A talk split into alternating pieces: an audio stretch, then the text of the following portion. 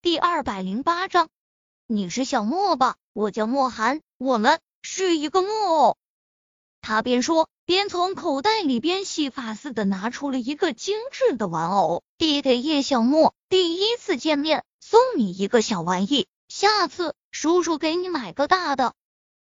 叶林看着那玩偶。是个小女孩，只有小孩子手掌那么长。叶小莫手不知道动了下哪里，那小女孩子的身子就转动了起来，并在同时发出悦耳的歌声。随着身子转动，那本来是黑色的小裙开始变色，一会儿粉，一会儿紫。那樱桃小脸也随着裙子颜色的变化，一会儿白，一会儿肤色，连眼睛的颜色也随着变动。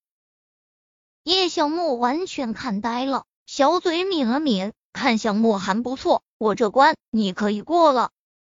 说完，捧着那个小女孩就去了自己房间，门砰的一声合起。叶林哭笑不得，这孩子会不会太容易哄了？人家一个玩偶，感情这妈就可以卖了？倒是莫寒嘴角勾着浅笑，小莫真的很可爱。叶林点头，喝点什么？我给你倒。砰砰，莫寒还来不及回答，外面就传来急促的敲门声。叶林蹙眉，转头望着门口，若有所思，所以没注意到手里的开水倒向了手背上。小心！莫寒一个箭步上前，从他手里接过水壶，接着拉着他的手就往一旁的洗手间走去。他站在他的身后，开了水龙头，将他的手放入流动的水下，想什么呢？水都到手上了。叶灵回以一笑：“是呀，想什么呢？这么晚来敲门，这么霸道的，除了宁少臣还有谁？”东东，外面的敲门声更重了。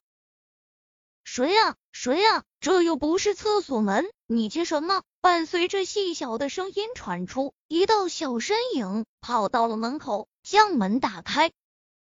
你家这丫头可真幽默。莫寒听到了叶小莫的嘀咕声，笑笑说道。叶林嘴角一扯，也跟着笑了起来。因为洗手间正对着门口，所以。门开打开，宁少臣就看到了洗手间里的叶林和莫寒两人，其实是侧着站着的。可从宁少臣的角度看过去，那莫寒是从后面抱着叶林的。而此时此刻，两人不知道说了什么，脸上都挂着笑意。他俊美的五官上布满阴霾，薄唇紧抿成一道直线。良久，他点头，出声道：“沈贝依。”你狠！那声音带着一抹嘲讽，一丝怒气，更多的则是绝望。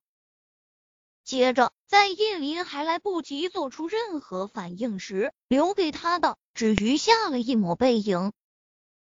下意识的从莫寒怀里退了出来，步伐踉跄的跑向门口。那辆黑车正犹如离弦的箭，速度异常惊人的驶出了他的视线。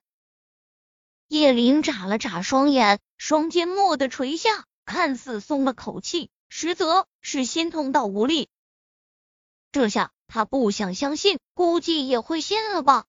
表哥好像误会什么了。莫寒又不傻，此刻如果还看不出两人之间的不一般，他就是傻子了。叶林摇头，没事，我和他早就成过去式了。他说完，想对着莫寒笑笑，可是却发现脸都是僵硬的。莫寒虽说看起来不太正经，实则是个比较有素养的人。在他这做了会二，见他一直心不在焉，就找了个理由先离开了。他前脚刚走，后脚叶林就瘫坐在了地上，抱着头，闭着眼，痛苦不已。